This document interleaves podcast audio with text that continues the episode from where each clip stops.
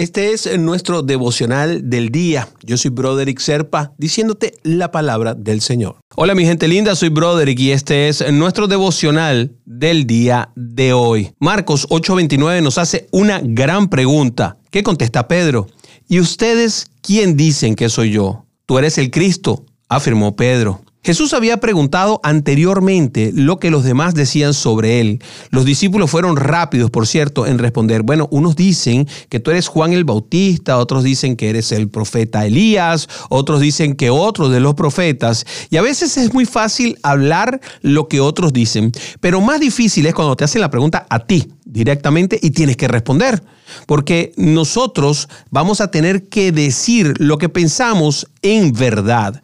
Cuando Jesús hizo esta misma pregunta a los discípulos, apenas Pedro fue inspirado por el Espíritu Santo y respondió, tú eres el Cristo. Y esa es la gran respuesta. Y fíjate lo que estamos diciendo, fue inspirado por el Espíritu Santo porque no es una respuesta humana el decir en aquella época, en el siglo I, cuando apenas estaban abriendo los ojos los discípulos, decir tú eres el Cristo. Hay que recordar que todos los discípulos eran hebreos y creían en la llegada de un Mesías, pero la mayoría de ellos estaba esperando que llegara más adelante y que fuera un guerrero, cosas diferentes. Y entonces vienen varias preguntas. ¿Qué decimos nosotros acerca de Jesús? ¿Qué decimos con nuestros hechos acerca de Jesús? Y cuando confesamos de palabra verdaderamente que Jesucristo es el Señor y lo hacemos también de hecho, entonces Él se revela en nosotros. Es muy importante que nuestros hechos confirmen lo que sale de nuestra boca. Cuando nuestra actitud y nuestros hechos apuntan hacia Dios,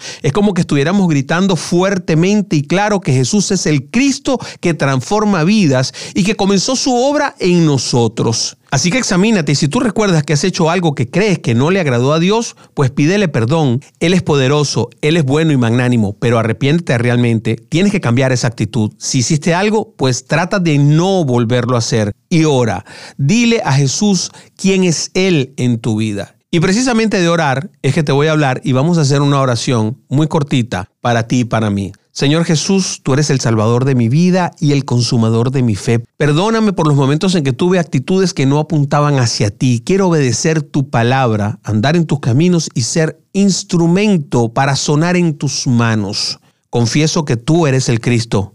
En el nombre de Jesús, amén, amén y amén. Conéctate conmigo por mi página de Facebook, Broderick Serpa. Ahí estoy a tu disposición durante todo el día. Bendiciones, hermanito, hermanita.